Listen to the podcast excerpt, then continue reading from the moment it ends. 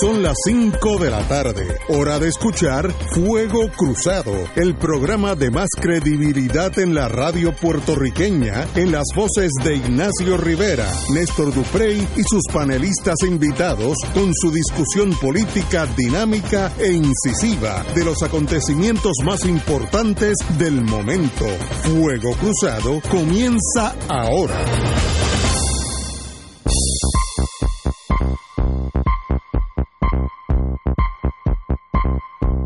Muy buenas tardes. Hoy es miércoles, mercoledì en italiano, 13 de noviembre. Estamos a María. Este año se, no ha dado ni gusto de lo rápido que ha pasado. Y el año que viene, ya en año de elección, donde todos nosotros podremos escoger quiénes son los dirigentes de este pueblo por los próximos cuatro años. Aún con la Junta de, de Supervisión Fiscal escoger nuestros representantes es bien importante y eso está a menos de 12 meses, menos de 12 meses, así que ya estamos cogiendo la curva de los 1200 metros, como decían allá en el mundo hípico hace, hace muchas décadas. Eh, muy buenas tardes, don Héctor Reyes. Muy buenas tardes, Ignacio, al público que nos escucha. Estamos esperando a don Néstor Duprey, eh, pero él, yo estoy seguro que sabe de esto posiblemente más que nosotros porque él está dentro. Está entrando ahora mismo, bien. Prat se quita y apoyará a Batia en la primaria PPD. No, espérese, espérese, espérese. Que yo tengo algo para usted. Ajá. Ahorita, ahorita. Ah, ahorita. Sí, sí, pero tengo algo para usted. Muy bien. El ex, el ex senador, estoy leyendo de la prensa, no estoy yo, yo sería incapaz de yo inventarme nada en este momento. el ex senador Roberto Prats anunció, tuvo que ver con eso. anunció no hoy. no se ría, usted está adentro, usted sí está adentro. Y yo dije hace como dos semanas que Prats se quitaba y los votos de Prats iban con Batia. Así mismo sucedió. La pegué los 100%. son una cosa extraordinaria. que tú veas que somos... Ese hombre aquí, en este estudio, no te rías que estamos hablando cosas serias. Yo sabía que tú te ibas a reír. No te rías. ¿Qué, yo No te rías. En este estudio, mira, es una pena que aquí no hay una cámara. Esa silla que está vacía, dos veces le pregunté, pero tú, vas tú te vas a retirar. Hasta el eje. No, no, me dijo hasta el final. Yo voy a llegar hasta el final. Bueno, es que llegó al final. Que y yo, por eso, es que yo no sabía que el final era anticipado. que no era el final final como Sábado Loco Loco. ¿Tú te acuerdas de aquel programa? No, yo. Sábado Loco Loco. Tenía varios finales. El final de Roberto Prats era antes del final final. Pues ya está. Qué cosa. La noticia.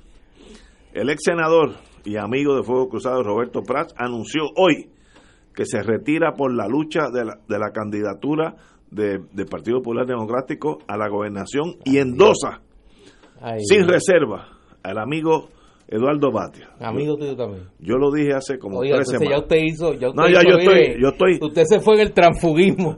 Como dicen. Usted se fue, mire, ahí fue. Como dicen en el mundo supermercado, yo estoy vacunado. Mira, yo tengo algo, yo te tengo algo. Deja que Willy lo ponga. Willy, ponte, ponte. Ajá.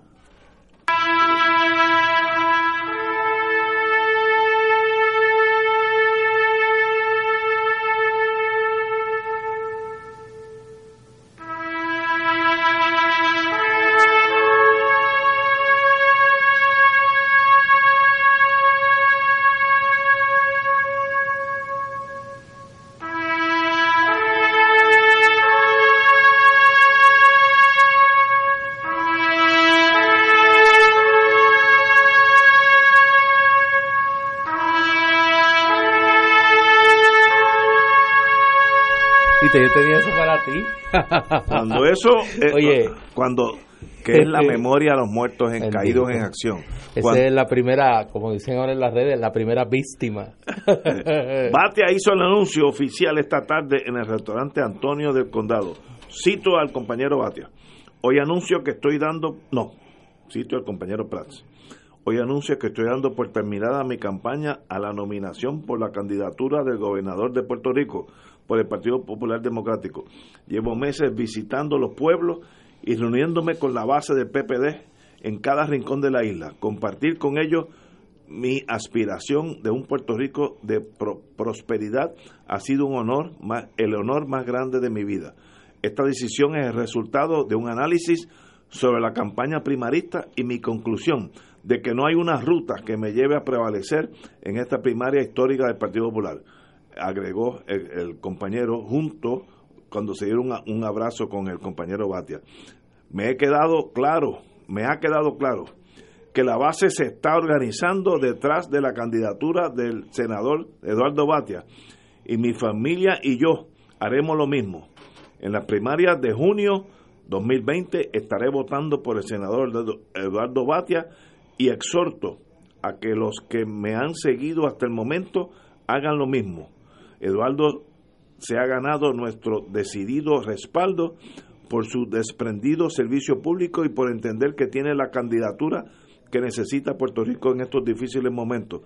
El mejor servicio para el Partido Popular Democrático es reducir el tamaño de los participantes en esta primaria, evitar la fragmentación y, y enfocarnos en una ruta segura hacia la victoria de la, de la colectividad. Los populares, los populares tenemos una oportunidad única de cambiar la dirección de Puerto Rico y dar por terminada esta crisis. Este cambio necesario para el país es más importante para mí que una candidatura a la gobernación. A nombre de toda mi familia expresamos nuestro más sincero agradecimiento a los que nos acompañaron en esta gesta y nos inspiraron para llegar hasta aquí. Así que ya son hechos, eh, fue a cumplir un hecho terminado. Eh, eh, Prats, la última eh, encuesta del, Nuevo Día tenía un 8% eh, comparado que ahora yo dije eso ese 8% se le añade a Batia, así que Batia pues, básicamente es el candidato a la gobernación de Puerto Rico sin lugar a duda y, será el candidato a la gobernación gane o pierda, él va a ser el candidato este, por el Partido Popular. Batia para mí tiene varias opciones, eh, como dicen en el mundo militar, el enemigo siempre va a hacer lo que menos te conviene a ti. Batia puede tomar la popularidad de Prats, unirlo a su campaña, secretario de Estado, el primer ejecutivo de esa, como se llama aquí, el vice governor, secretario de la gobernación, perdón, podría hacerlo, podría ah, añadir a Carmen Yulín, si ella le desea, como su candidata en Washington. Hay varios esquemas de ajedrez.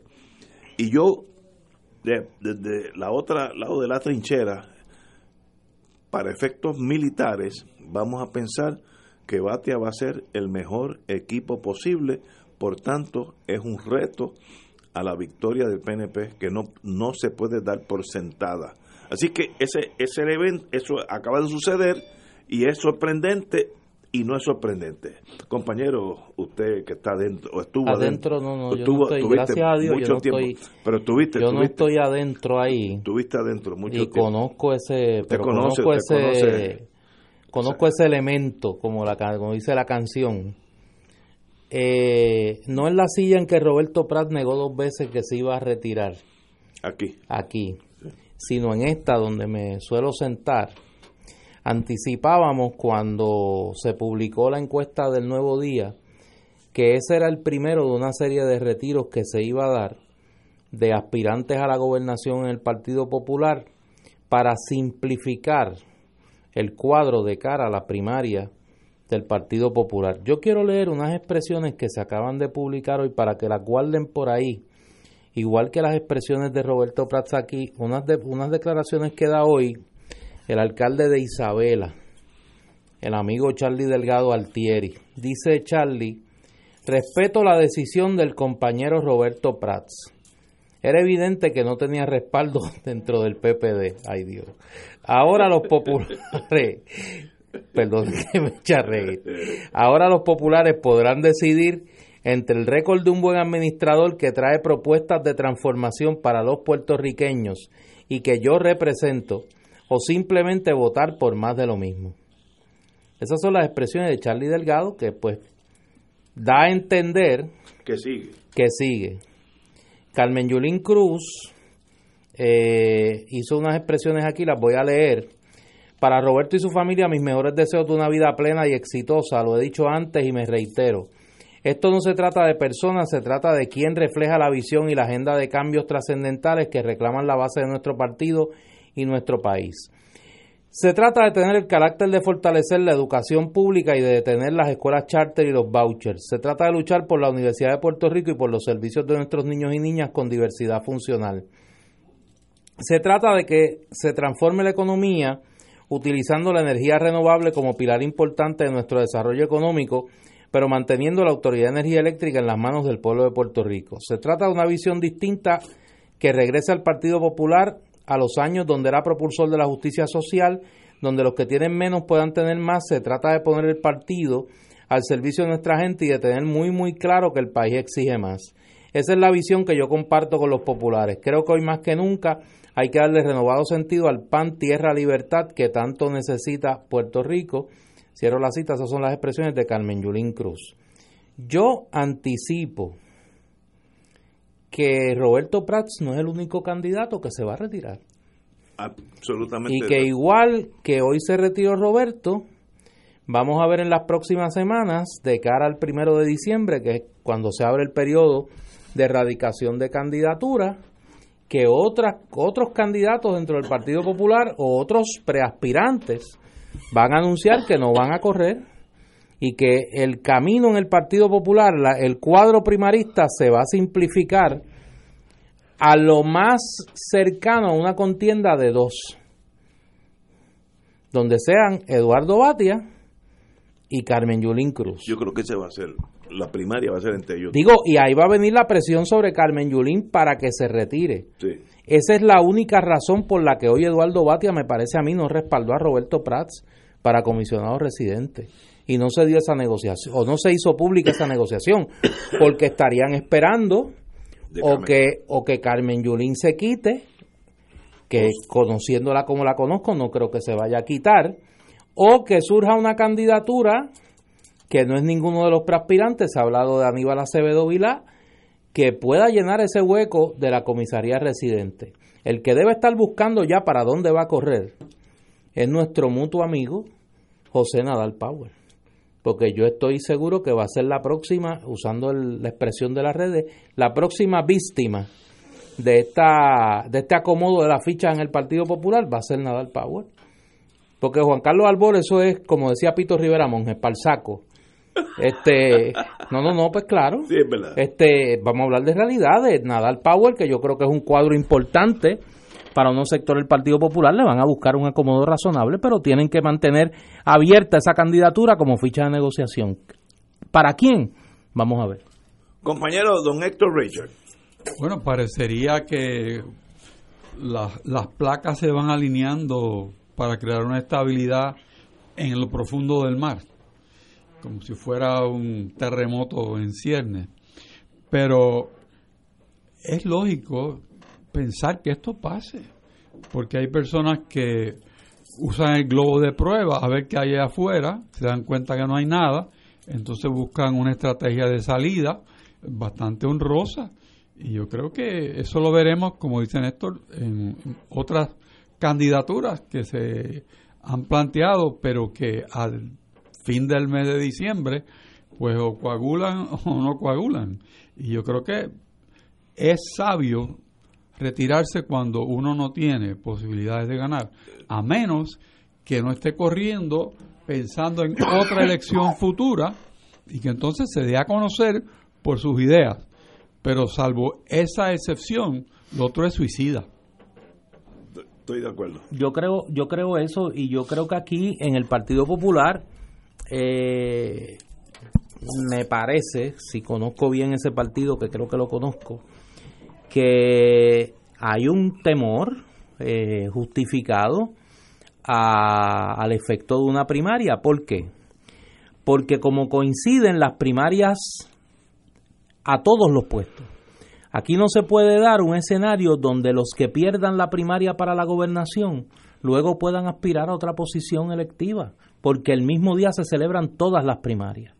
Y tú tienes que erradicar o para uno o para la otra. No puede ser que tú radiques para gobernador y te guarden una candidatura para si tú pierdes en la primaria para la gobernación, pues tú ocupes ese, ese espacio en la papeleta. Eso no es posible en el Partido Popular porque son primarias simultáneas. Ahora bien, eh, a mí me parece que en el caso de Carmen Yulín, eh, yo creo que con los días se va a comprobar que la agenda que ella quiere impulsar dentro del Partido Popular es imposible en esa colectividad. De acuerdo contigo. Y que, y que ella hizo una mala selección del espacio político donde puede impulsar esa agenda.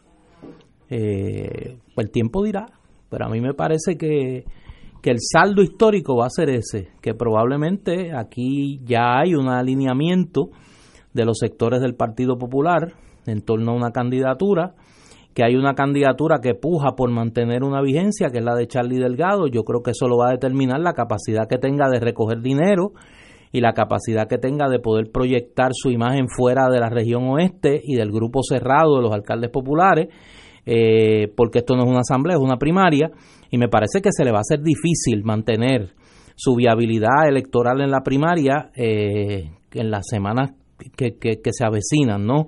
La candidatura de Carmen Yulín se va a convertir en una candidatura eh, no testimonial, pero que va a coagular a un sector del Partido Popular que no va a tener la posibilidad de, de, imponer su proyecto político al resto de la estructura del Partido Popular y se van a ver con un problema de desubicación electoral el día después de la primaria con las consecuencias que eso pueda tener para el Partido Popular.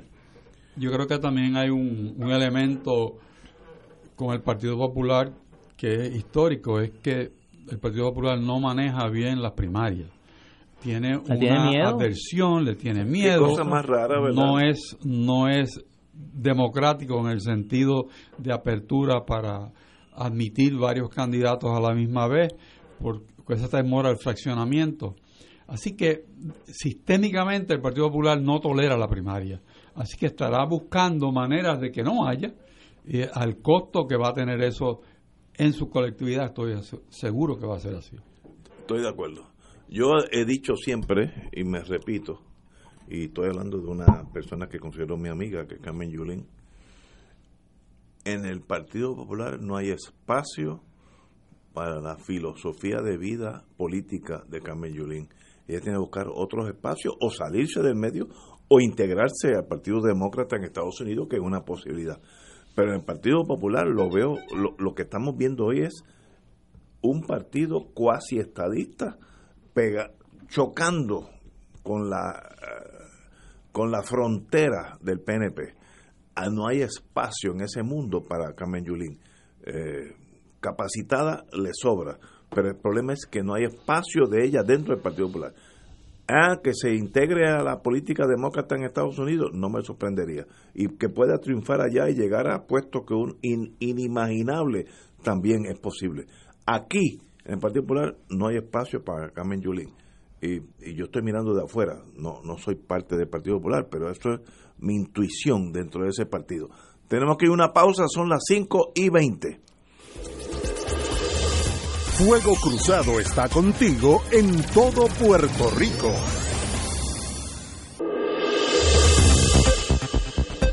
Y ahora continúa Fuego Cruzado.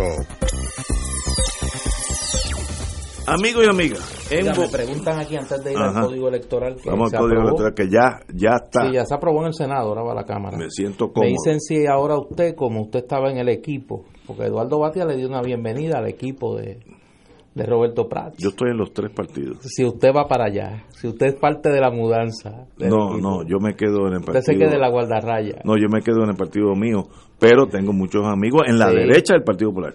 Eh, en, el sentido intelectual, no, no.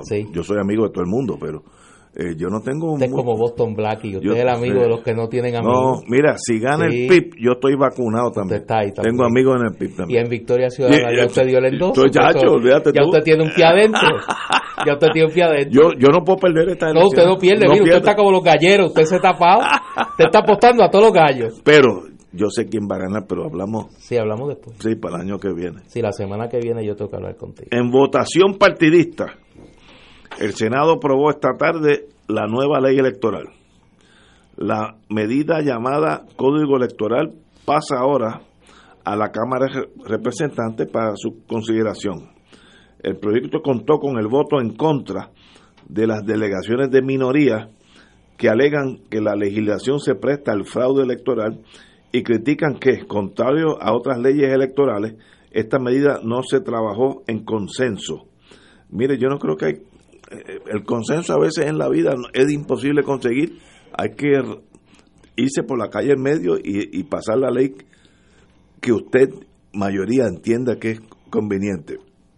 Aquí esa ley electoral, lo poco que sé, porque todo esto es un secreto, pero permitir el voto de cualquier puertorriqueño que lleva más de seis meses en un estado, mis cuatro hijos que llevan años allá, no pueden votar aquí. Eso no es jurídicamente correcto porque son ciudadanos de ese estado. Si mi hija lleva 20 años en New Hampshire. Ella es ciudadana de New Hampshire a los efectos electorales y vota por el gobernador de New Hampshire, por el alcalde de su, de su eh, ciudad, que es Manchester, etcétera, etcétera. Es verdad que el código electoral nuevo permite eso. Pues si lo permite, eso a la primera, en la calle Chaldón lo declara inconstitucional. Eh, o, no sé si eso todavía está en, va, a la Cámara.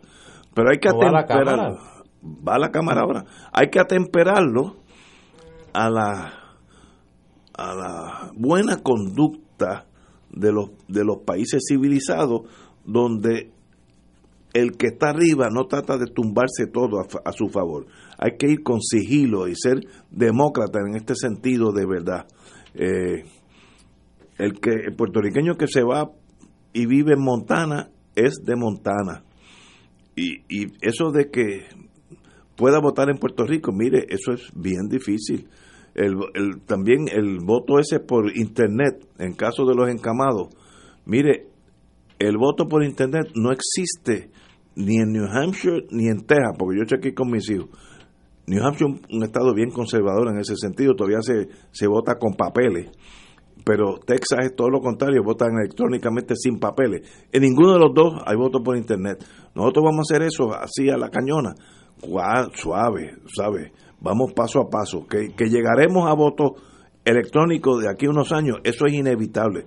Pero no hagamos nada que presentemos un frente de que sencillamente, como dicen los americanos, winner takes all. El que está en la mayoría se reparte el bacalao completamente. Eso a la larga hace más daño que bien. Don Héctor. Este proceso de aprobación que adolece de transparencia y de ello de conocimiento, porque se están aprobando piezas complejas que estoy seguro que la mayor parte de las personas que han votado no la conocen. Y votan porque van con el liderato que los invita a votar. Eh, habría que mirar con mucho detenimiento desde la perspectiva legal lo que esta ley propone. Eh, obviamente hay unos issues internos entre la Cámara y el Senado que están pendientes de cuál será la versión final, eh, si es que la va a haber. Me refiero al tema de los endosos para los candidatos, eh, que una visión es que no los haya y otra que sí, pero en algunos casos. Son cosas que, que son decisiones que hay que tomar que tienen que ser avaladas por el caucus del PNP en ambos, en ambos cuerpos. Pero uno se pone a pensar eh, cuál es la posición o la postura ante este proyecto o código electoral de Pedro Pierluisi. ¿Cómo él, cómo él se siente con ese instrumento que es el de gobernar las elecciones en Puerto Rico? ¿Cómo se siente la gobernadora Wanda Vázquez? Que ha dejado abierta tres veces corrida la posibilidad de aspirar antes del fin del año eh, a la gobernación y que en una entrevista de hoy por otra colega, eh, la comisionada residente hizo mención también a que esa puerta está abierta. Así que no sorprendería que la gobernadora aspirase, porque no ha dicho que no, sino ha dejado la oportunidad abierta. Y me pongo a pensar que si bien la gobernadora pudiera o no correr, debería ser un servicio al país, tratando de lograr un consenso de todos los partidos ante este cambio en el sistema electoral.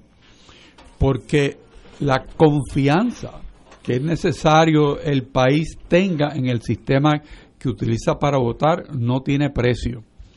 En Puerto Rico se celebran elecciones antiguamente encerrado en un cuarto, después colegio entreabierto y después con tarjeta electoral. Y una y otra vez los resultados eran respetados. Cuando había un problema bien, bien severo de los márgenes casi minúsculos, pues un tribunal le resuelve. Y eso es como es. Pero generalizado, no hay desconfianza en el sistema. Ahora lo pudiera haber. Hablando del voto de los encamados por Internet, ¿cuántos encamados pueden votar por Internet? Es un puñado. ¿Y cuántas personas encamadas manejan el Internet? O sea, ¿quién es el que va a votar por ellos? Exacto, ese es el problema. Ese es un problema. Pero yo pienso que la gobernadora tiene una oportunidad de oro de antes de suscribir, y tiene 30 días para eso, este proyecto, aprobándolo, abrirlo a recibir el insumo de aquellos que tienen objeciones a ese proyecto. Y si la gobernadora en su juicio entiende que el proyecto debe ser modificado, tiene mecanismos para hacerlo. Y se convierte así en la persona que ha visto esto con los ojos de todos los puertorriqueños y que ha atendido la preocupación de sectores importantes del país. En el pasado, hasta las distribuciones de distribuciones electorales se hacían por consenso. Y había unas personas que todavía están vivas que participaban en esos procesos y salían dándose la mano. Y el país hacia adelante. Pero ahora, quizás por primera vez, estamos ante un fenómeno de que solamente unas personas con un criterio determinan el efecto del sistema electoral para todos los participantes. Y eso no está correcto. Totalmente de acuerdo contigo. Tenemos que ir a una pausa, son las cinco y media, vamos a una pausa, continuamos con el doctor Don Néstor Dupré. Fuego Cruzado está contigo en todo Puerto Rico.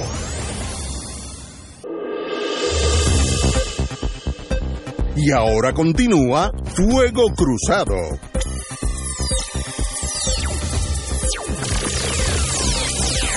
Back in the US compañero don Néstor Duprey.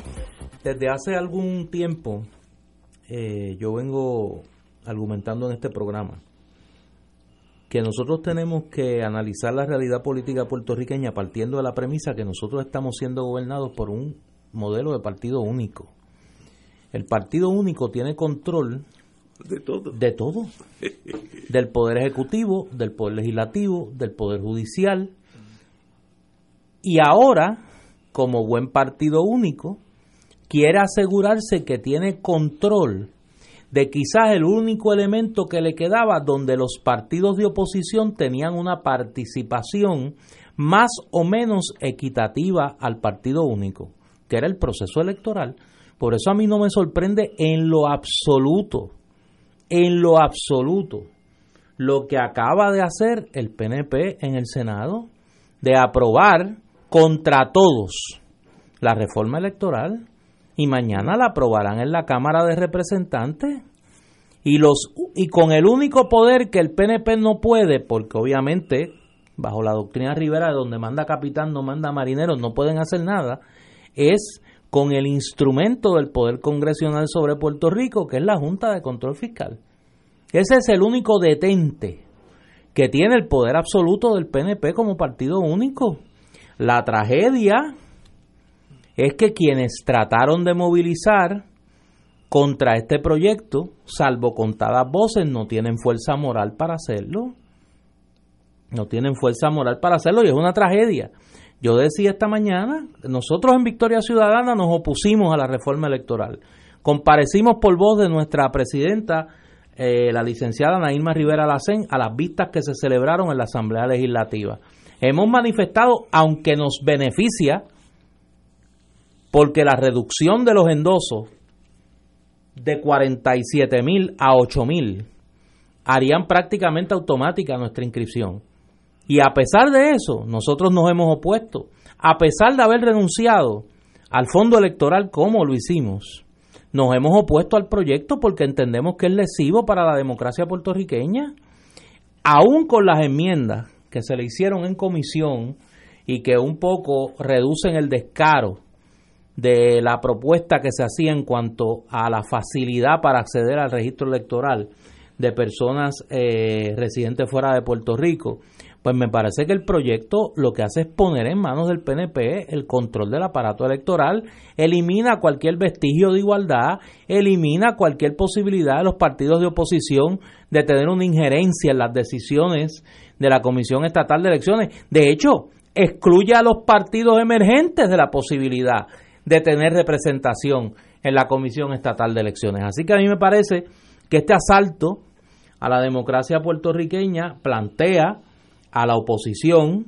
al Partido Popular, al Partido Independentista, a Victoria Ciudadana, que ya está en proceso de que próximamente se le certifique una vez que hemos cumplido con el requisito de los endosos eh, para estar para tener acceso a la papeleta, de tomar decisiones sobre qué hacer de cara a, a la posibilidad real de que este código electoral enmendado sea el que cobije las elecciones del 2020. Yo creo que en un escenario, y es una de las tragedias de, de, nuestro sistema político actual, la incapacidad de poder actuar concertadamente eh, en oposición a este proyecto, pues me parece que es eso, una tragedia. Habrá que esperar que pase en la Cámara, la información que yo tengo es que en la Cámara hay los votos para aprobarlo y le tocará a la gobernadora tomar una decisión de si va a vetar o va a firmar este proyecto. Algo me dice que la gobernadora, en ese camino a su eh, descubrimiento de la política y de las mieles del poder, pues va a firmar el proyecto y ahí veremos cuál es la decisión política que toma Wanda Vázquez si va a abandonar su postura de que ella no le importan las elecciones y va a aspirar a la gobernación o si sencillamente se mantiene en su postura original. ¿Cuáles son los cambios más dramáticos de esta nueva ley electoral, vamos a asumir que, la Cámara la pasa tal y como pasó por el Senado. Eh, la cuestión del voto ese no residente en Puerto Rico. hay varias cosas. Número uno, el control. controversial. El control el que del nombramiento eh, a la presidencia de la Comisión Estatal de Elecciones, que estaría en manos. El que saca más votos del que, saca, del que saque más votos íntegros. Ese nombra al presidente. Claro. Y ahora eso le brindaría, bueno, ahora, nombra al gobernador por recomendación de los partidos. Veo. De los partidos, que por deferencia se le da al partido de mayoría la oportunidad de poder eh, recomendar, eh, tiene, eh, tiene esa posibilidad el partido de mayoría con el aval de los demás. Y eso ahora desaparece. Lo segundo es el tema de la representación de los partidos en los distintos organismos de la comisión.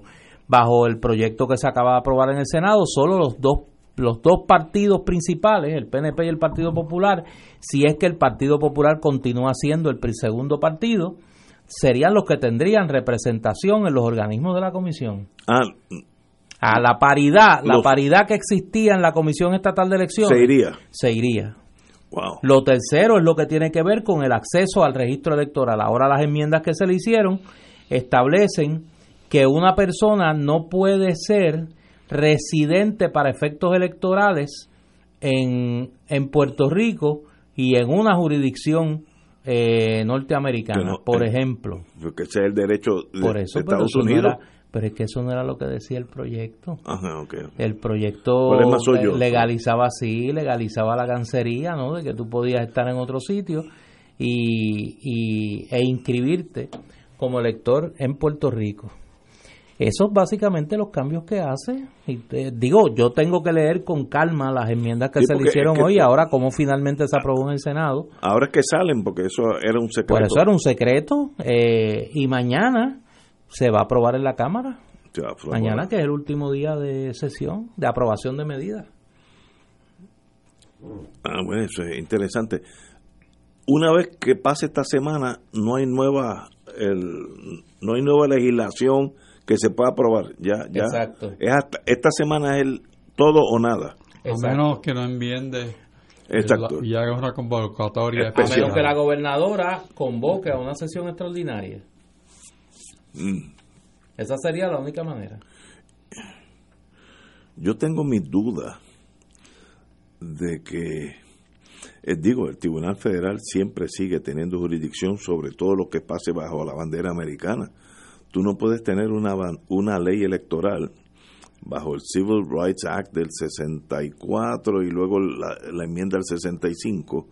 Tú no puedes tener una, una ley estatal que disminuya el poder del elector individual en elegir al que ellos quieran. Esa ley se hizo para Estados Unidos, para el sur, Mississippi, Alabama, Luisiana, pero aplica aquí en estos casos.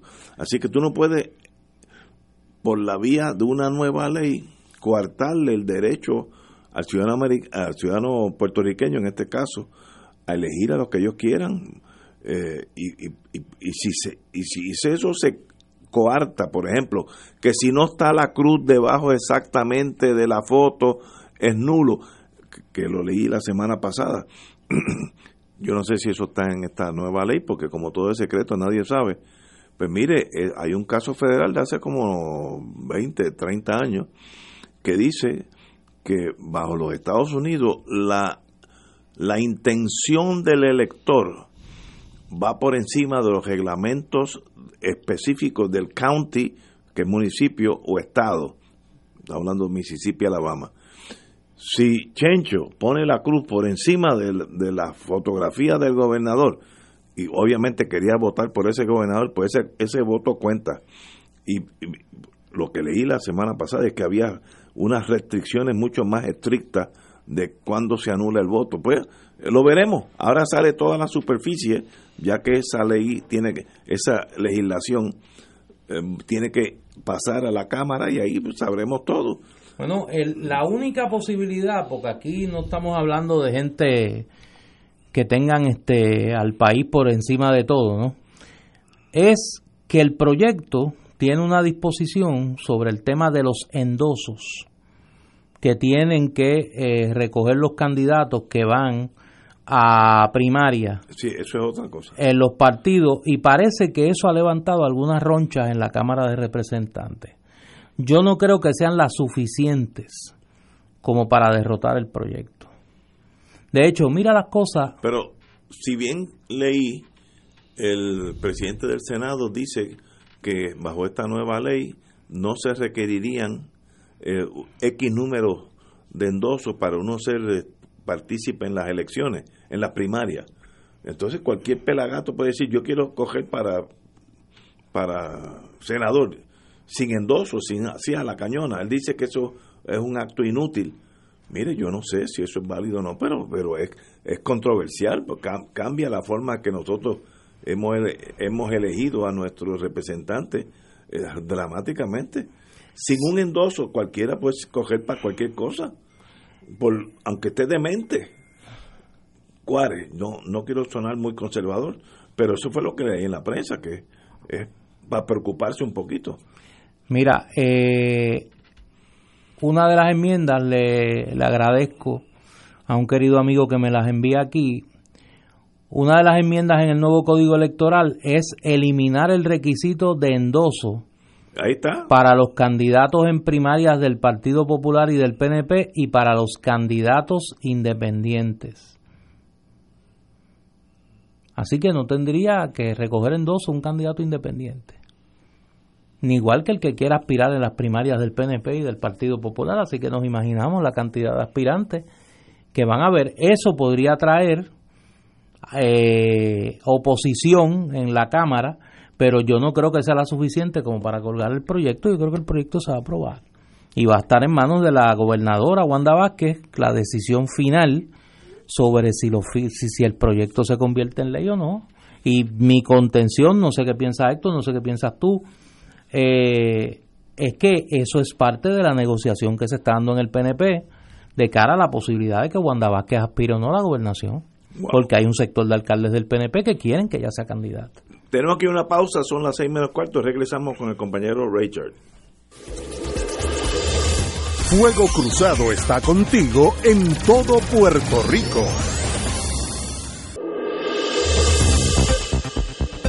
Y ahora continúa Fuego Cruzado. Compañero, don Héctor Richard. Pues la, la reforma planteada tiene los elementos que Néstor ha resumido y otros que están me imagino que el entirillado que, que hicieron la legislatura que no que no se ha compartido. Eh, también tiene que ser vista como algo que puede afectar o no positiva o negativamente una candidatura de la gobernadora de Puerto Rico a la posición de gobernadora en las próximas elecciones para la cual tiene el tiempo y también de Ricardo Rosselló, que muy bien podría aspirar a otra posición, eh, porque tiene los fondos para ello eh, y tiene muchas personas alegadamente que respaldan que él vuelva al escenario político en Puerto Rico. Así que la mesa está servida. Hay un instrumento que puede cortar de una forma o de otra para las aspiraciones mencionadas y aquellas otras que pudieran surgir.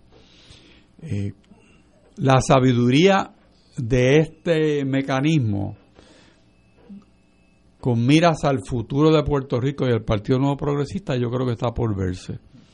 Yo creo que debe asumir el partido una postura que demuestre que le interesa que haya unas elecciones limpias, no cuestionadas, porque hoy es el PNP, mañana puede ser otro partido. El que un instrumento como este haga cosas que el, que el país no tolere. Y Puerto Rico ya probó que cuando quiere salir a la calle lo hace y lo hace bien. Así que cuidado, no podemos seguir por esta actitud de cerrar la puerta del hemiciclo, de empujar cosas que no son aceptables al país. Y esa brújula hay que tenerla clara, porque el país ya caminó por una dirección que yo creo que no tiene vuelta atrás. ¿En qué sentido? Explícate. Bueno, que ya el país sabe que la fuerza está en los que somos más y no tenemos miedo. Ahí está. Ahí está. No en parecer un caudillo, parecer una persona extraña al país, un extraterrestre, alguien que actúa como si no se debiera a nadie, con impunidad.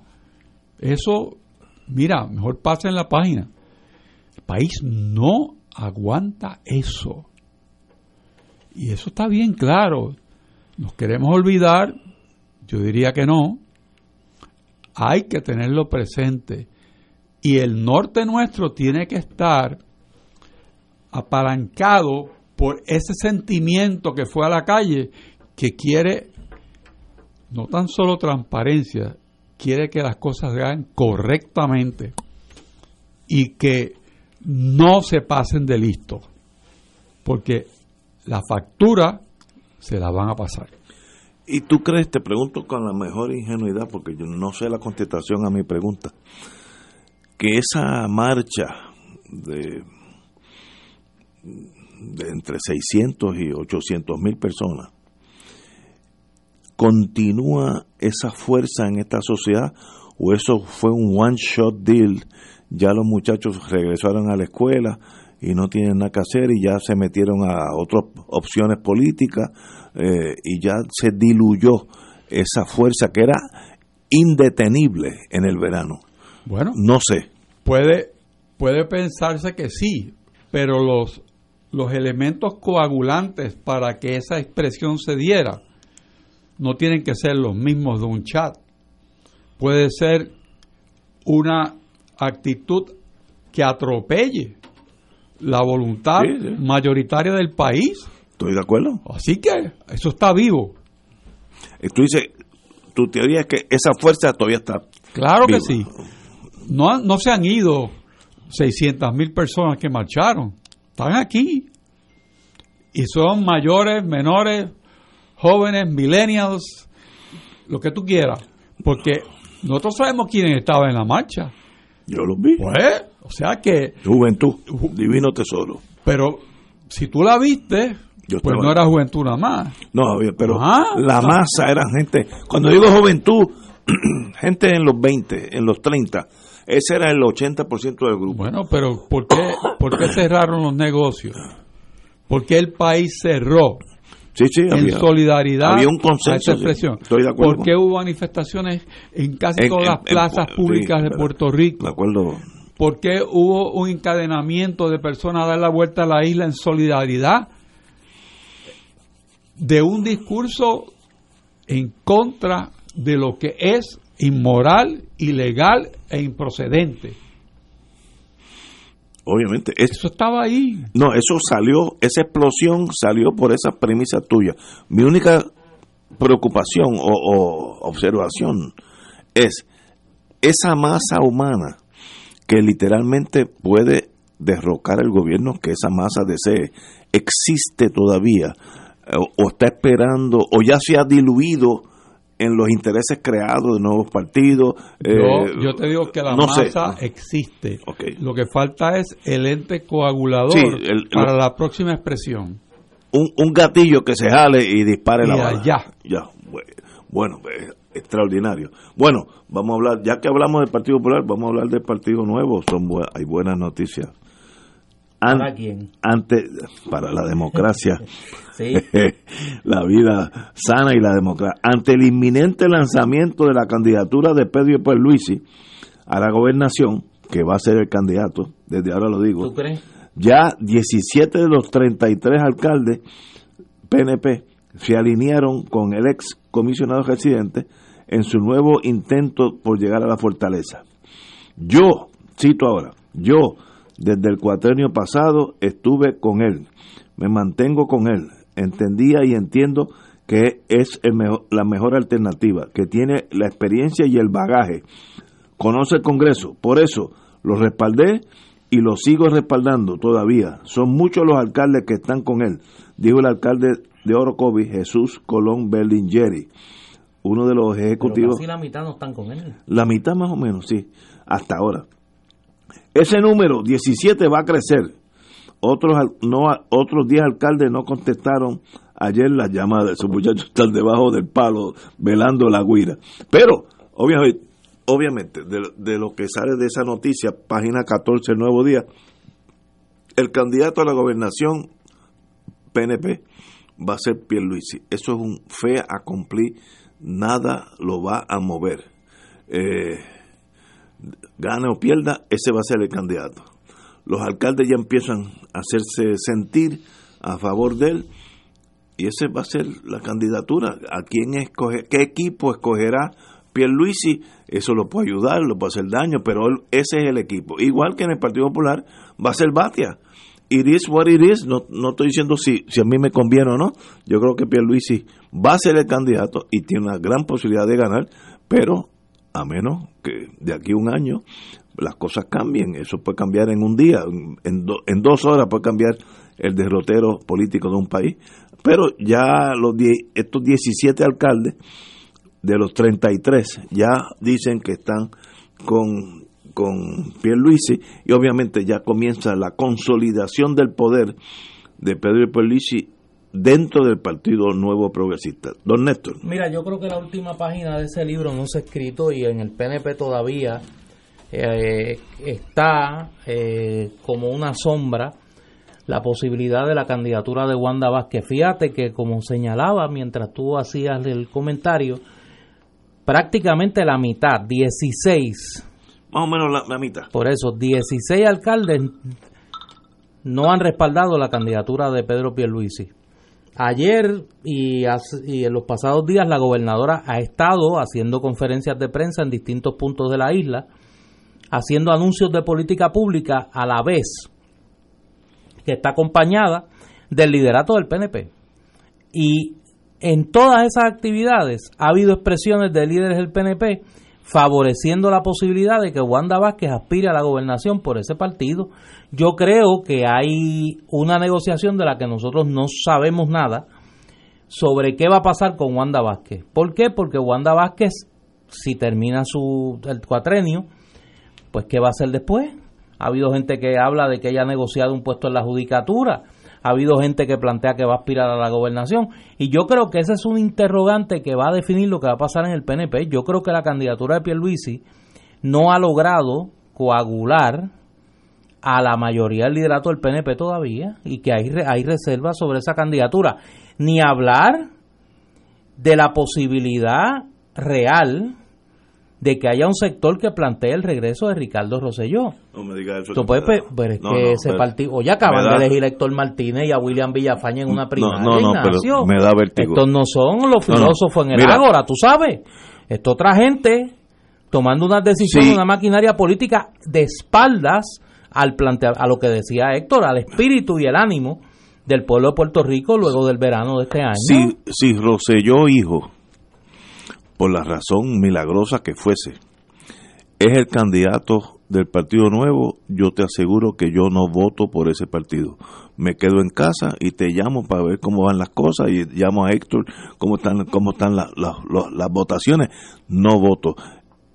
Eh, Rosellito probó la incapacidad emocional de ser el líder de este país. Ah, que está en el partido mío, so what? No puede ser el candidato. Así que eso sería mortal para el PNP. Para mí sería mortal.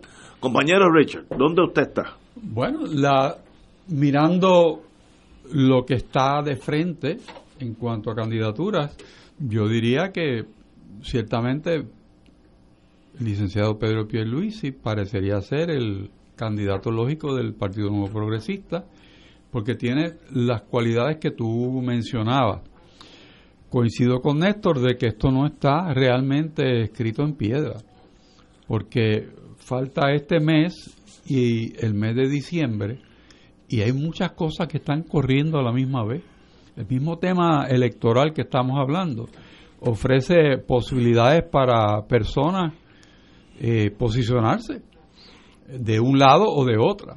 Correcto. El, los alcaldes del Partido Nuevo Progresista pues tienen su espacio también para asumir posturas y para hacer recomendaciones.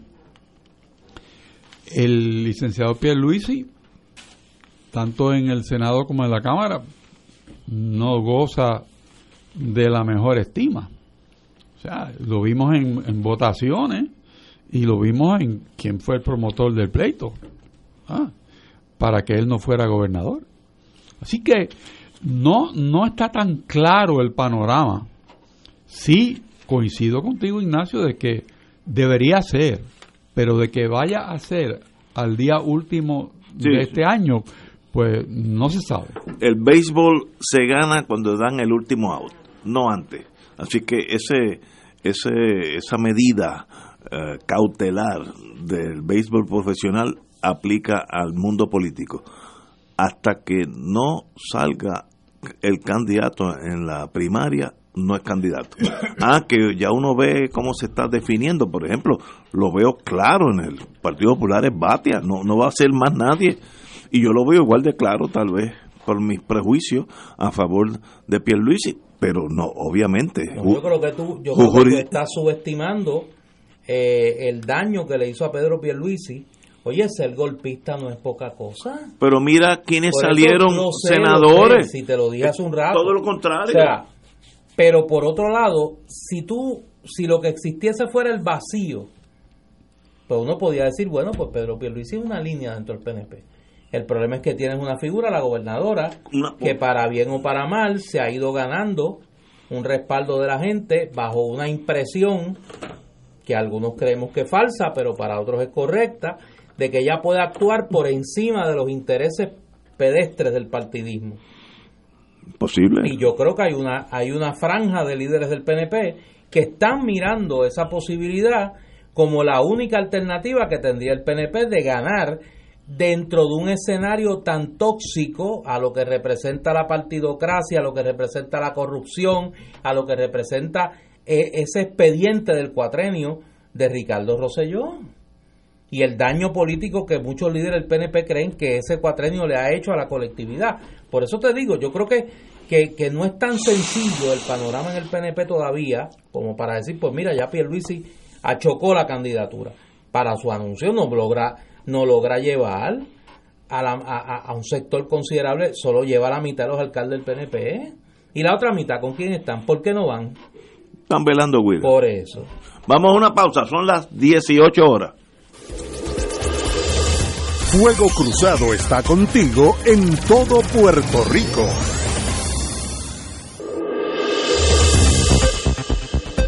Y ahora continúa Fuego Cruzado.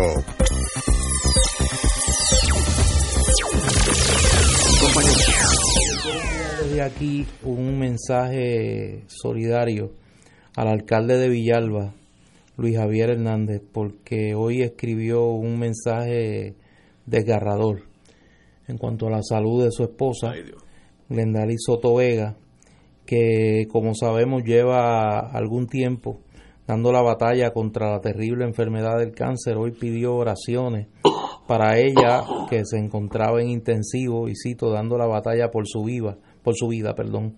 Vaya al alcalde de Villalba, a Luis Javier Hernández, eh, el abrazo solidario y en mi caso como creyente la oración a Dios Todopoderoso que le brinde a su esposa salud y a él y a su familia fortaleza en un momento como este. Este ha sido un caso que, que hemos seguido en la opinión pública. El alcalde se ha mantenido cumpliendo con sus deberes como primer ejecutivo municipal, pero también ha sido ha estado al lado de su esposa en un momento tan difícil eh, como este. Así que a él y a su familia eh, el abrazo solidario y repito, la oración al Señor para que le brinde a su esposa salud y a él y a su familia fortaleza en este momento. Héctor. Nos unimos a ese pedido de oración. Eh, yo creo que solidariamente todos podemos hacer esa complacer ese pedido que es más bien que complacer es una obligación de pedir por la salud de esta persona que está dando la batalla por la vida. Y Dios es grande, bueno y misericordioso. Y es Dios de vida. Me uno a las palabras de ustedes, de verdad que estos son momentos de solidaridad una tragedia, y de amor a los ciudadanos. Es una pareja joven. Eh, es muy triste. Deseamos lo mejor, lo mejor del destino. Bueno, señores, hablando, estábamos hablando de un nuevo, nuevas oportunidades el año que viene nuevos nuevos directores de, los que van a manejar la dirección del país, etcétera. Pero hay cosas que no cambian. La Cámara de Representantes reparte pote de 159 millones. Es una, Pero es que no, no, entonces esto es los barrilitos de antes, todavía vuelve, esto es como el corcho, acá rato vuelve a la superficie. La Cámara aprobó ayer un proyecto de ley que reparte 159 millones para varios proyectos y reparaciones municipales. El pote incluye 630 mil para la superintendencia del Capitolio, mire lo que dije, 630 mil. Para que lo reparta este, ¿cómo es, Geroncito? Eh, exacto. Esos son pajeroncitos. La asignación dice que este dinero será usado para cubrir costos para automatizar y canalizar los servicios de esa oficina. hay un sin limitarse al manejo de casos, procesos de subasta, compra y tener la capacidad de generar reportes en tiempo real a través de informes estadísticos. Eh, Don Héctor, usted que fue que el secretario de Justicia y, y huele el crimen. Oye, pero es una Mira, yo te diría que hay base racional para ya asignar un agente. Pero es extraordinario eso. Oye, eso está bueno. Desde ahora. sí. oye, pero, pero, qué enajenación ocurre en este país. Primero que Pues la... Te digo que ahorita decía que hay gente que todavía le da la espalda a lo que pasó aquí en el verano. No, no, pero eso, pero, pero es, que, es que no lo puedo creer. Ah, eh, no, no, no hay forma de Te explicar. sin habla. No, no es. No, no, no, no. Primero, la Junta. Qué increíble. La Junta va a aprobar eso. No, no lo va a aprobar. Pero esta gente sigue en una enajenación. Que ellos viven en un mundo paralelo. Paralelo, pero como que nada ha pasado. Primero, ¿de dónde van a salir esos 150 mil, 159 millones de dólares? Pues de las escuelas, de los servicios médicos, de las carreteras, porque es que no hay, aquí no hay minas de oro hasta ahora, ni petróleo como Maracaibo. Y digo, bueno, esta gente, ¿dónde existe? ¿Dónde viven? Entonces, esos son los que pueden motivar esa masa de 600 mil, 700 mil personas que salga un día y como pasó, ha pasado, yo sé, en varios países, esa masa camine, entra al Capitolio y vote en todos los escritorios por las ventanas. Que eso pasó en Georgia, la de Rusia, una vez que era Shevardnadze era el primer ministro. Shevardnadze era el presidente. Y el pueblo se indignó tanto que caminó y los soldados salieron cogiendo cuando ven medio millón de personas hacia ellos, salieron corriendo y tiraron las, los escritorios, las computadoras por las ventanas, porque eso yo lo vi con mis ojos. Esta gente está cocando ese toro. Que un día pase una cosa así.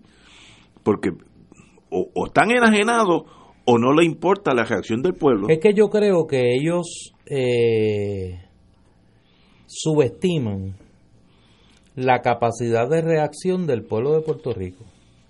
Yo creo que es eso.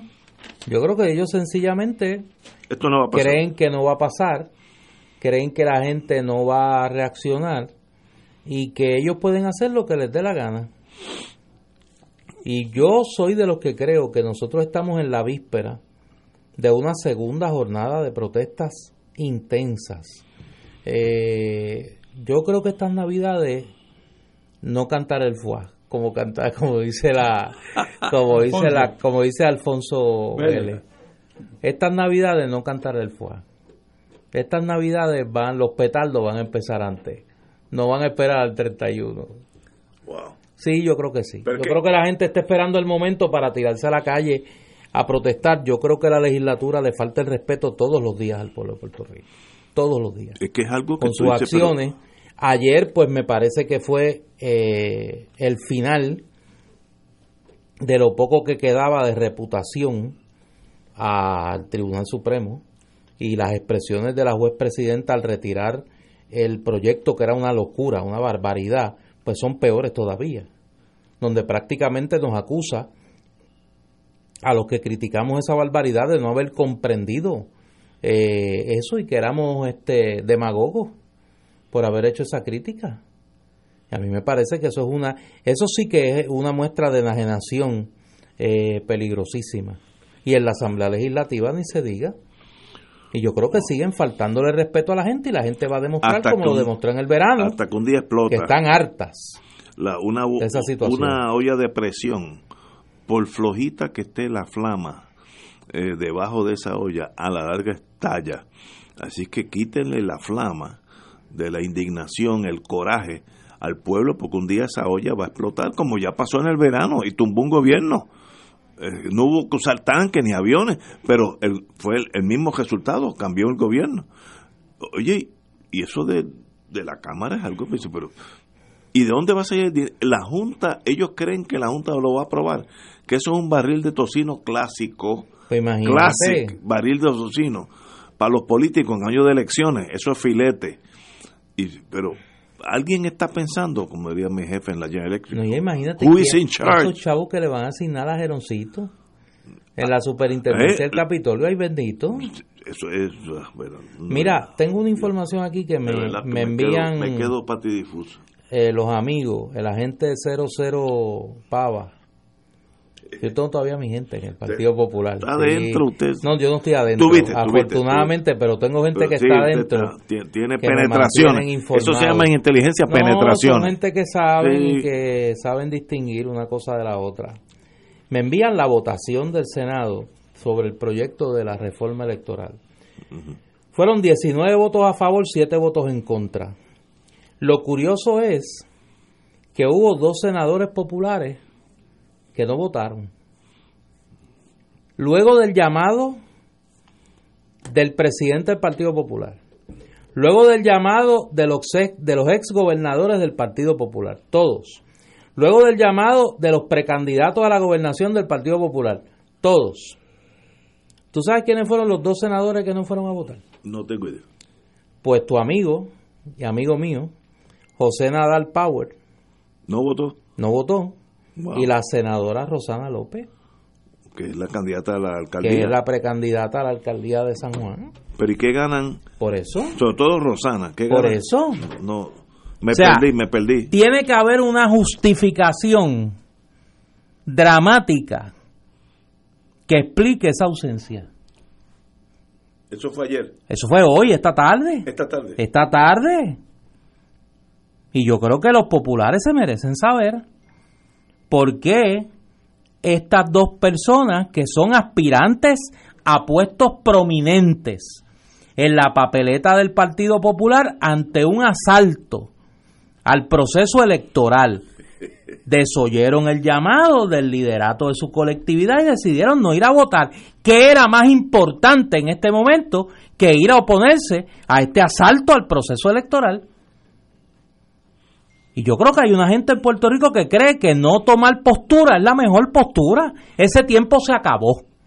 Ese tiempo se acabó. Y parte de la quiebra política del Partido Popular es ese estilo de liderato. Es el, es el esconderse como táctica política. Es esconderse como táctica política. Pero allá ellos.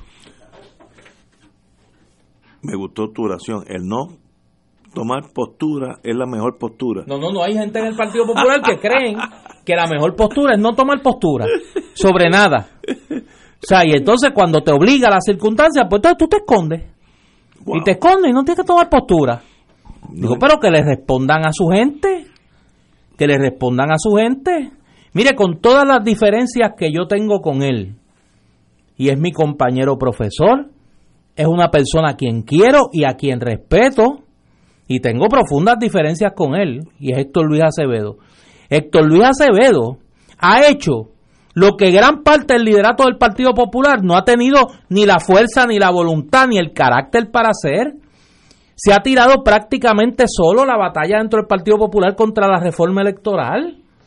Y esta gente que quieren ser candidatos y candidatas del Partido Popular se esconden. Se esconden. Porque, repito, tiene que ser una causa de fuerza mayor para que usted en el proyecto más importante de esta sesión legislativa, usted decida no ir a votar. Usted decida esconderse y no ir a votar. Sería bueno que explicara. sería bueno que se explique. Sería bueno que se explique. Digo, a los que necesitan explicación. Yo no necesito ninguna porque conozco el elemento. Vamos a una pausa, amigos. Fuego Cruzado está contigo en todo Puerto Rico.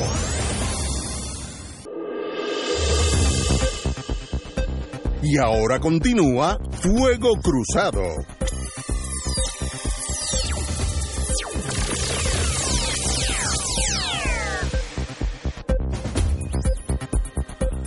Regresamos, Boys and Girls de Fuego Cruzado. Hay una noticia que para mí, a los que le interesa un poco la economía del país, yo no soy economista, pero, pero me gusta saber que las cosas van bien. De acuerdo con el más reciente informe sobre los resultados de la Ley 20 para fomentar la exportación de servicios y la Ley 22 para incentivar el traslado de individuos inversionistas a Puerto Rico, eh, este estudio lo hizo estudios técnicos, que sabemos que son gente muy competente, desde el 2012 hasta el 2019 han creado 36.222 empleos de trabajo. Eso es buenísimo. Con ese y otros datos, el secretario del Departamento de Desarrollo Económico, Manuel Lavoy, defendió la eficiencia de ambas leyes en la que en la estrategia gubernamental para procurar actividad económica en la isla, la cual necesitamos. Cito ahora al señor Lavoy. Se ha fomentado la inversión de capital privado, las exportaciones netas y la competitividad. La manufactura sigue siendo el primer sector con 47.3 seguido por el financiamiento seguro y bienes raíces con, con un 20.3. Hay una tendencia de crecimiento en el área de servicios con el 65.3 total de los empleos creados, a pesar de que se han perdido entre 2007 y 2018 182 mil empleos en gobierno, manufactura y, sector privado. Es un número considerable. Desde el 2007 al 2018, que el año pasado, los números del gobierno que se han perdido 182 mil 633 empleos. ¡Wow! Entre el gobierno, sector privado, manufactura, etcétera. Pero dicen que la ley, estas dos leyes, 20 y 22, sí, han generado muchos ingresos a Puerto Rico. Y me consta que ha habido eh, varios casos emblemáticos, el condado Beach Hotel, que estaba básicamente cerrado, necesitaba una infusión de capital grande, uno de estos señores pues puso el dinero y el condado Beach hoy es un hotel que debe emplear 100, 200 personas.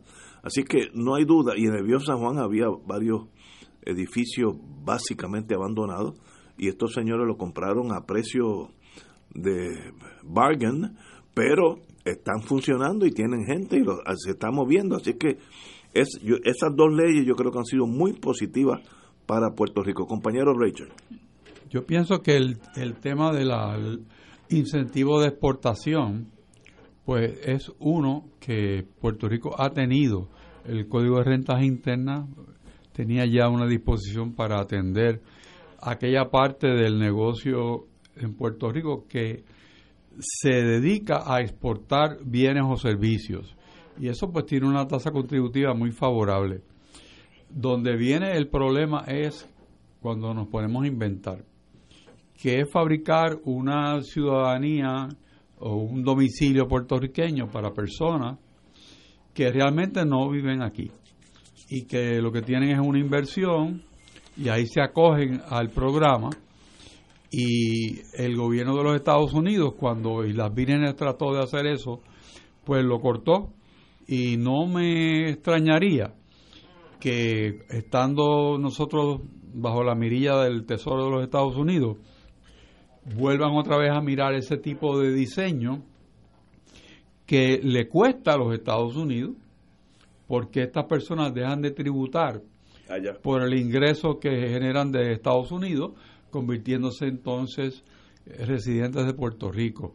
Y para eso tienen que estar 181 días aquí, no el año completo. Y tener algunas características que pudieran sustentar que son ciudadanos bona fide de, de Puerto Rico en el sentido contributivo.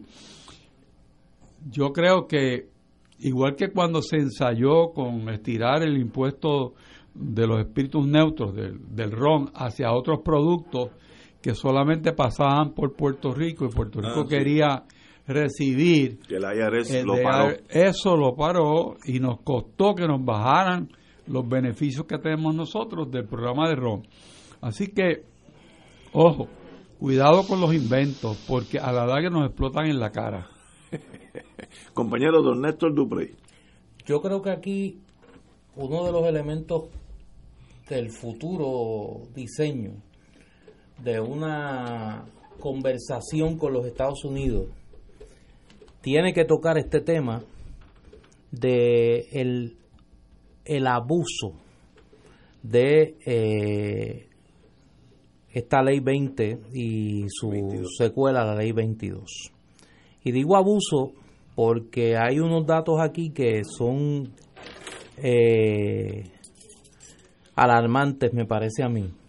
Por ejemplo, esta, esta data es el producto de la consulta solamente del 48% de las compañías que informaron sus ingresos e informaron el resultado de sus inversiones en Puerto Rico. Quiere decir que en 52%, un poco más de la mitad, de las empresas acogidas bajo este bajo estas dos leyes no informaron sobre sus eh, sus ganancias y cuánto aportan a la economía de Puerto Rico por cada dólar que han recibido de incentivo. Y yo creo que tenemos que tener acceso a esa información.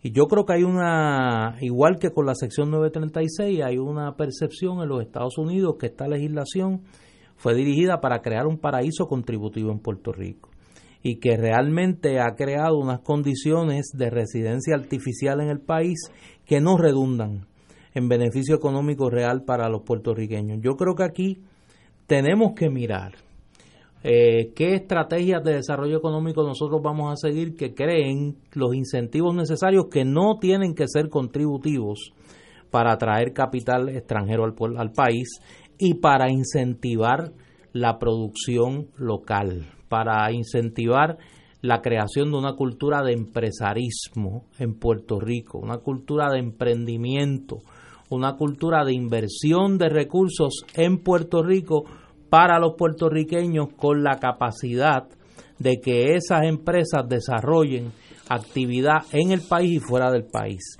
Yo creo que eso es una asignatura pendiente y que debe ser parte de esa conversación con los Estados Unidos. Claro, si la actitud es ir al Congreso a pedir dinero, la respuesta va a ser ustedes lo que quieren es dinero para seguírselo robando como se lo han ido robando. Como lo ha dicho el presidente Claro, como lo ha dicho el presidente Trump y como piensan muchos allí que no son Trump. Y yo creo que parte de esa conversación tiene que incluir qué estrategias mutuas nosotros podemos desarrollar para reducir la dependencia en fondos federales y para que aún esos fondos federales que vienen a Puerto Rico se conviertan realmente en fondos de inversión para el desarrollo de empleos en Puerto Rico y para ir llevando a una gran cantidad de las familias y de las personas que hoy están en la dependencia a una cultura productiva, a insertarse en la economía formal, a desarrollar sus propios negocios, a ser propietarios de sus hogares. Aquí hay muchas asignaturas pendientes que no tienen que ver nada, nada con esta estrategia fallida bipartita de populares y PNP de convertir a Puerto Rico en un paraíso de elevación fiscal. Bueno, amigos, yo estoy tal vez en desacuerdo con, el, con Néstor. Yo creo que mientras ese topo siga jodando por la mesa, vamos a seguirlo jodando porque está trayendo inversión gigantesca. Ah, que son tintoreras, sí, eso es cierto.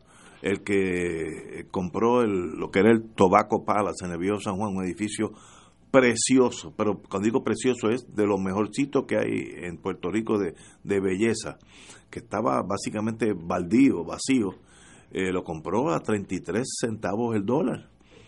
Pues mira, mejor es que lo compre a 33 centavos el dólar, que se caiga en canto.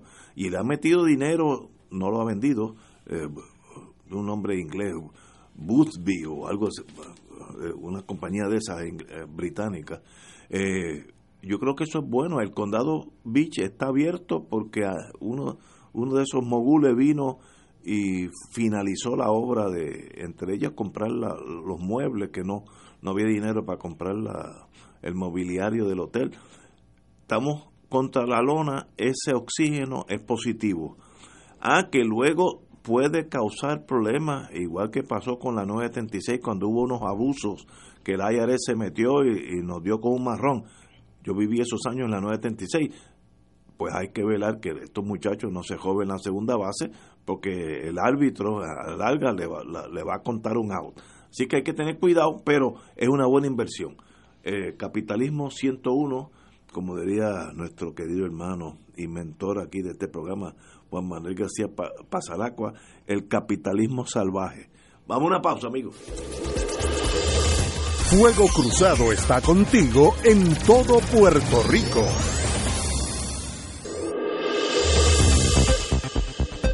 Y ahora continúa Fuego Cruzado.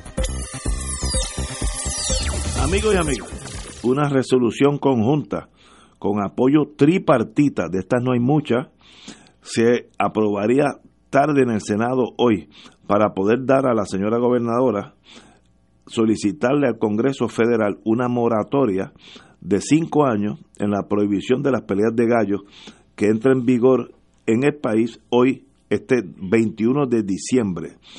Eh, quiero decir que deseo la mejor de la suerte en, esta encomienda de la señora gobernadora, pero es bien, bien cuesta arriba. Esto fue una legislación. La única forma de tú detener una ley federal es con una enmienda a la ley federal, otra ley, y sencillamente de aquí al 21 de diciembre esa, esa ley que era ley de presupuesto no, no, va a ser enmendada, no va a ser ni considerada, porque ahora recesa el Congreso, no, no van ni enter, eh, no, no van ni, ni a bregar con ella, porque no hay el tiempo ni el interés tampoco. Así que le deseo la mejor de la suerte, pero esto sencillamente es un issue muy emotivo para nosotros, los que nacimos viendo los gallos pelear en adjunta, me acuerdo como ahora, y sencillamente is the law of the land. Estados Unidos decidió que ni en los territorios puede haber peleas de gallos ni peleas de perros, pues se acabó.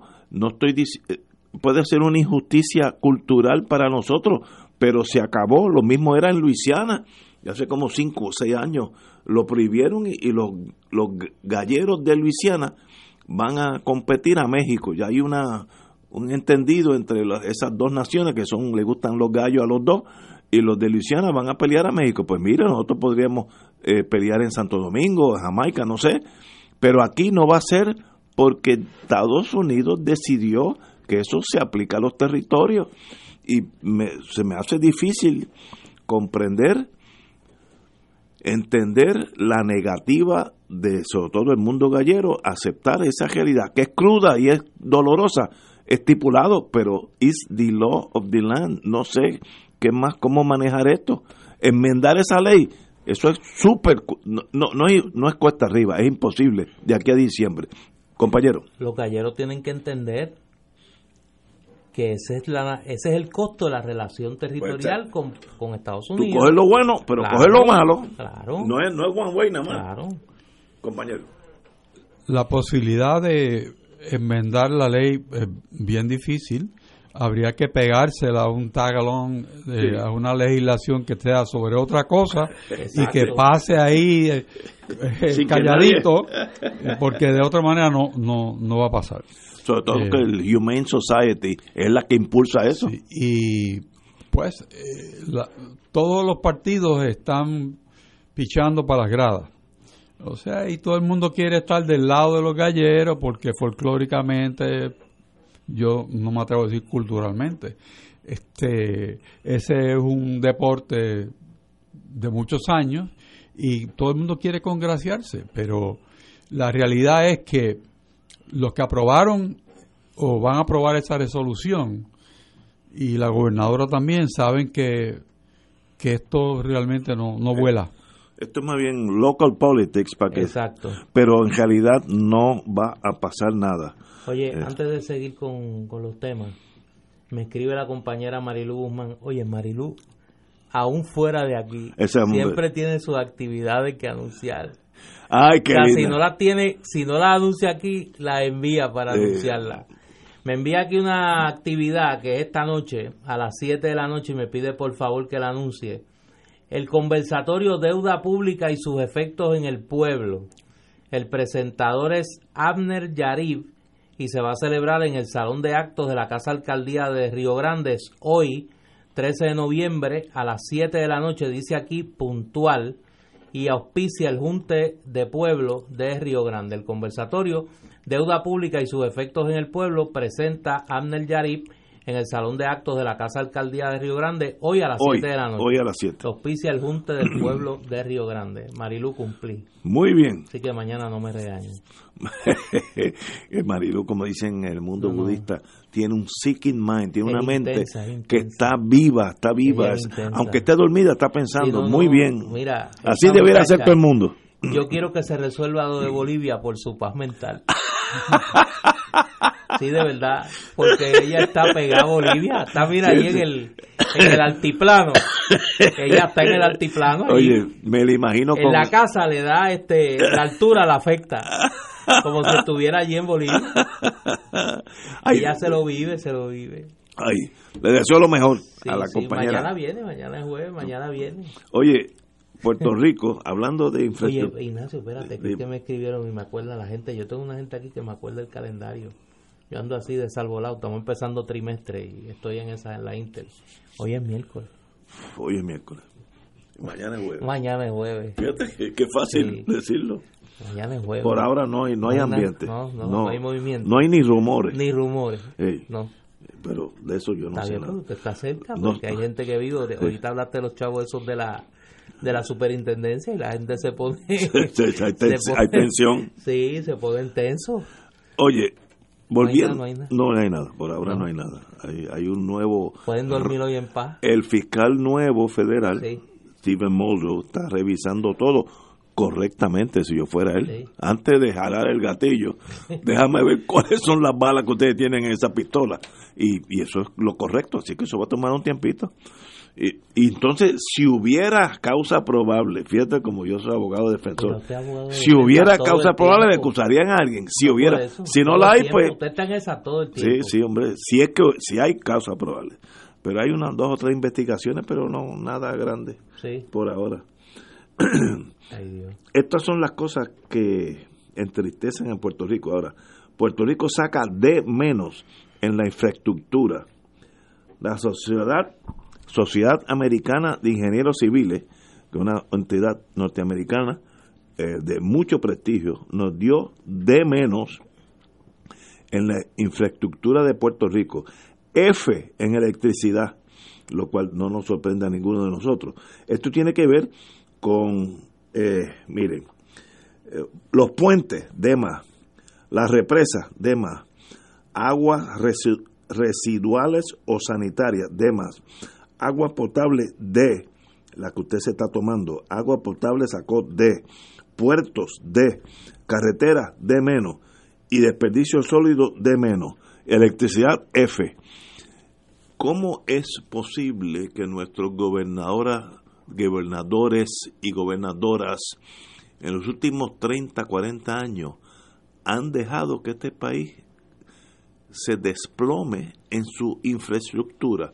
Un día de esto, doña Chencha va a estar cruzando con su nieta un puente y el puente se va a caer y se van a matar todos. Eso va a pasar. Según esta gente, esos puentes tienen D en, en, en, en, reliability, en, confianza. En confianza. Ah, ¿Qué hacemos ante este mal gobierno de décadas? ¿Qué se puede hacer? Yo no sé. Oye, y lo curioso es que nosotros hemos recibido una gran cantidad de dinero en estas décadas de fondos federales para, carreteras y para infraestructura. Y segundo, una de las corporaciones públicas más adeudadas es la autoridad de carretera. ¿Y dónde se fue ese dinero? Yo no, no. Bueno, pero yo creo que hay que ver por qué el informe. Es el primero sobre Puerto Rico. Del cuerpo de ingenieros, no, la Sociedad Americana de Ingenieros Civiles. Pero lo que están puntualizando es esa es la situación que tiene la infraestructura del país. Pero el dinero para arreglarla está. Lo que pasa es que está trancado. Ah, del de, Trump. correcto. Y entonces ahí señalan ah, que hay que destrancar los fondos de, de FEMA, los, los otros fondos que están ya establecidos para que esa infraestructura se pueda mejorar. O sea, este informe viene no para negativamente hablar de Puerto Rico, sino mira, eh, Puerto Rico tiene este problema. Necesito ese Dos huracanes, los chavos están, pero hay un bloqueo. Entonces hay personas que se han expresado del Congreso y de, y de otras posiciones en Estados Unidos atendiendo la falta de celeridad del movimiento de esos fondos hacia Puerto Rico. Y yo creo que va a ser positivo ese señalamiento desde el punto de vista de obtener más rápidamente esos fondos esto ayuda, porque es una sociedad eh, nacional de Estados Unidos de ingeniería civil. Esto no es eh, el Club Rotario de San Juan. Así que qué bueno que esa gente dice, mire, este, este territorio se está cayendo encima. En electricidad sacamos F y en todos los otros, eh, todos los otros sacamos D. En algunos reglones D menos, pero D. Estamos bien mal y yo creo que a nosotros los puertorriqueños se nos ha hecho bien difícil aceptar que aquella vitrina hacia Latinoamérica nunca fue. Nosotros seguimos siendo un país pobre. Antes de María, ya, teníamos problemas muy serios, ¿para qué María lo acentúa, no? Y lo pone en bold si fuéramos en computadora, pero ya es tiempo de que abramos los ojos y tenemos que acostumbrarnos a, a vivir con mucho menos, porque eso es lo que va a pasar. Y eso se ha hecho bien difícil. En el mundo político casi imposible penetrar esa visión del pasado de que nosotros teníamos dinero de más.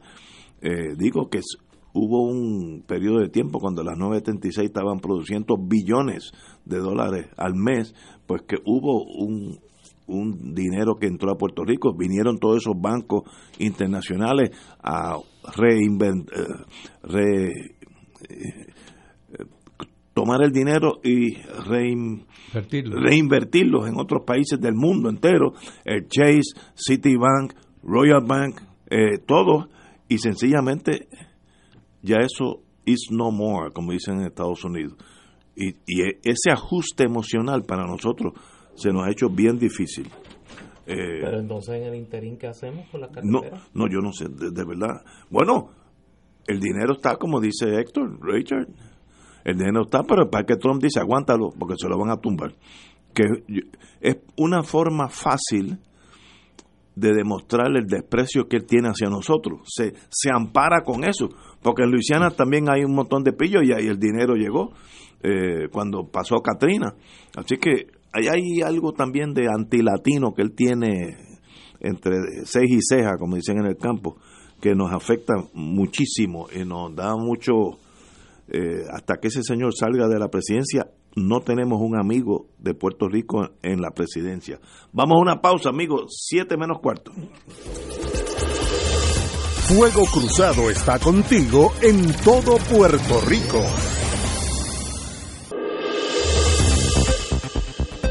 Y ahora continúa Fuego Cruzado. Amiga, amiga, yo recibo los press releases, como se dice, partes de prensa. comunicados de prensa. del, del FBI en Puerto Rico. Y hay dos noticias que llegaron ayer que me... La verdad que uno vive en un mundo tan alejado de estas cosas. Hay dos señores que han sido dos americanos, eh, Brad Eugene Collins y Richard Brain Bienmuller, que han sido arrestados en Puerto Rico en turismo sexual, donde ellos desean tener relaciones con menores de edad. Y eso es un delito que puede ser hasta vida, life without parole, que es vida. Y digo, ¿qué mueve un ser humano a actuar así. Yo, a mí me gustaría, me fascinaría sentarme con un de esos señores y un psiquiatra al lado para que me explique a mí qué hace, qué placer puede haber en, buscar un menor, turismo buscando menores para tener relaciones. No, no, no entiendo dónde está el placer, me, me pierdo pero son delitos muy serios y, ayer hubo dos arrestos de dos turistas por lo mismo, no no en el mismo bonche, dos personas separadas que vinieron aquí a lo, a, lo mismo. Parece que hay como una red ya de, de estos favores sexuales con menores. Debieran fusilarlo a todos, el que provee el servicio y el que viene a comprarlo. Los dos los fusarían. Hay, hay redes de ese tipo y hay redes de prostitución y hay, y hay redes hasta de venta de personas. a la que yo vivo en un en un bizcochito. Y, no, no, no. Y el gobierno, tanto federal como el, de aquí. No, no, pero el delito. Vigila eso. No, no, el, delito federal es hasta vida. Así que delitos de verdad. ¿Cómo la gente se atreve y qué los motiva? Yo tengo un amigo que es psiquiatra, me gustaría dame un vinito que me explique porque yo no tengo idea cuál es. Es una barbaridad. No, no, no, no sé, una aberración que no tiene. Una barbaridad. No puedo ni entenderla, pero. Oye, y reporta el Departamento de Salud que un joven en el municipio de Lares murió, de leptospirosis. Que eso es lo del veneno, el, el orín de, de, los ratones. De los ratones.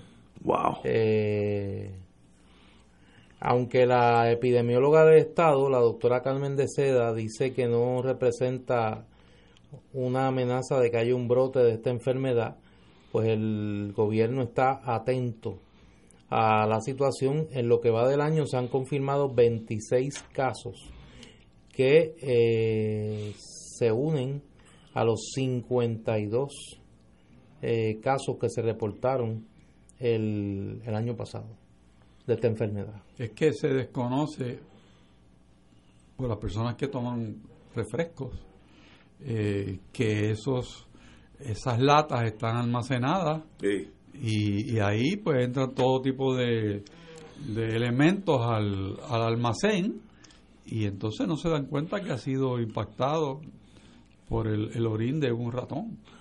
¿Cómo, se llamaba el doctor que murió hace unos días?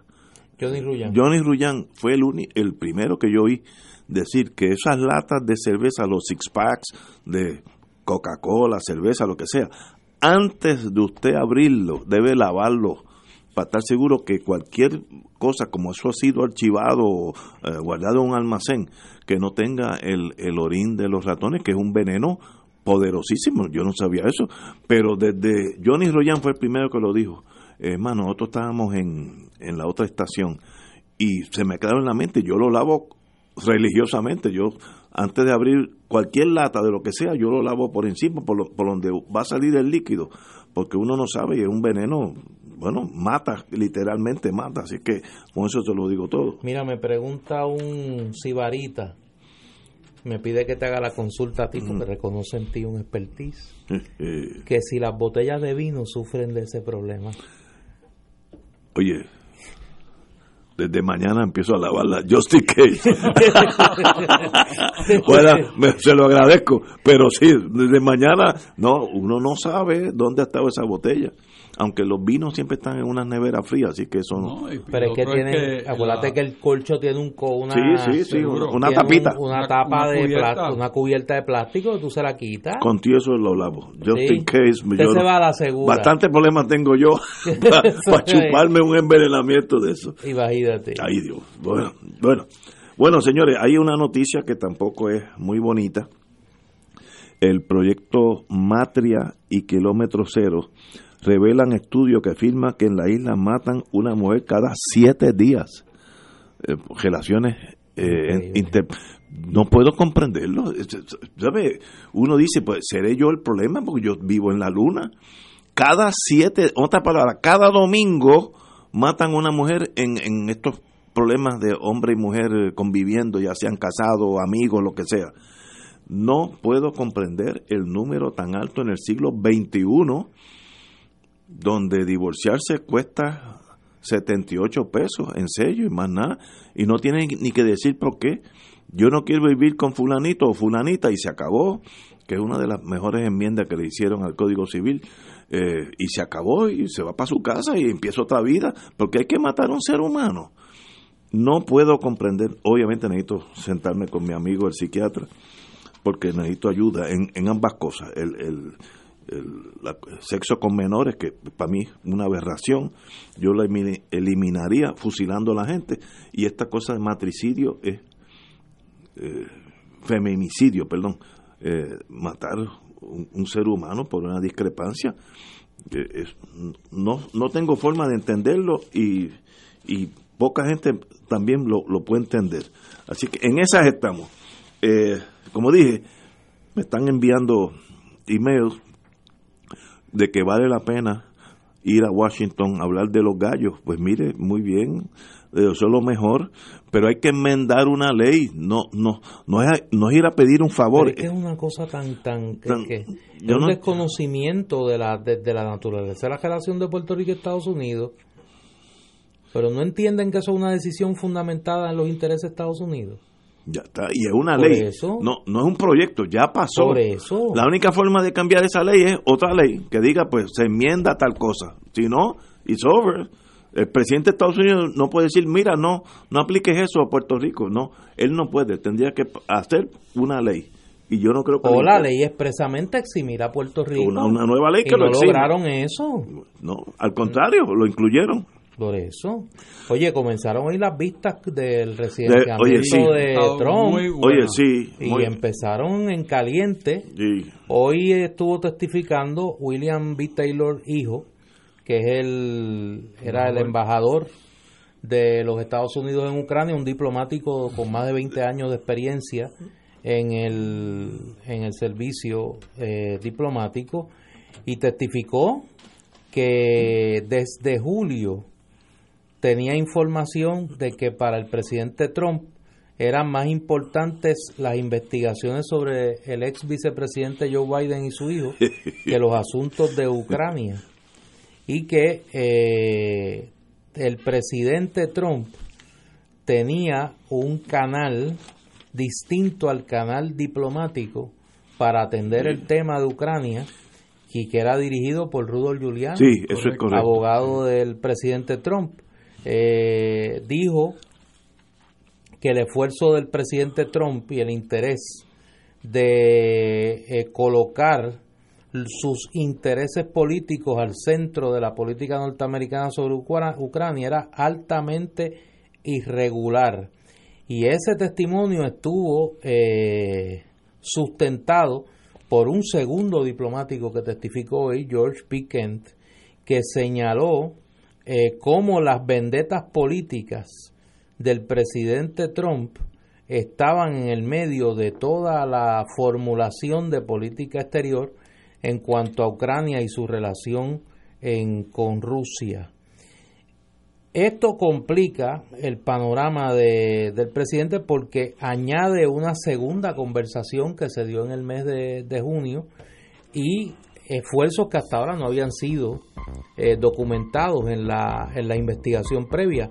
Mañana continúan las vistas y el sábado vistas televisadas a toda la nación norteamericana y lo que anticipa que esto va a ir complicándose con el correr de los días para Trump. Hay un segundo capítulo que se desarrollará también y es la alegación de que hubo soborno de parte del presidente en la campaña eh, del cuatrenio que va a expirar ahora. Todo eso va a salir. Y todo eso va a salir y tienen, tienen la prueba y tienen los testigos y tienen todo. Exacto. Señores, tenemos que irnos. Mañana será jueves, así que estaremos aquí a las 17 horas. Gracias, don Héctor Richard de Cardona. ¿Cómo? Hasta mañana.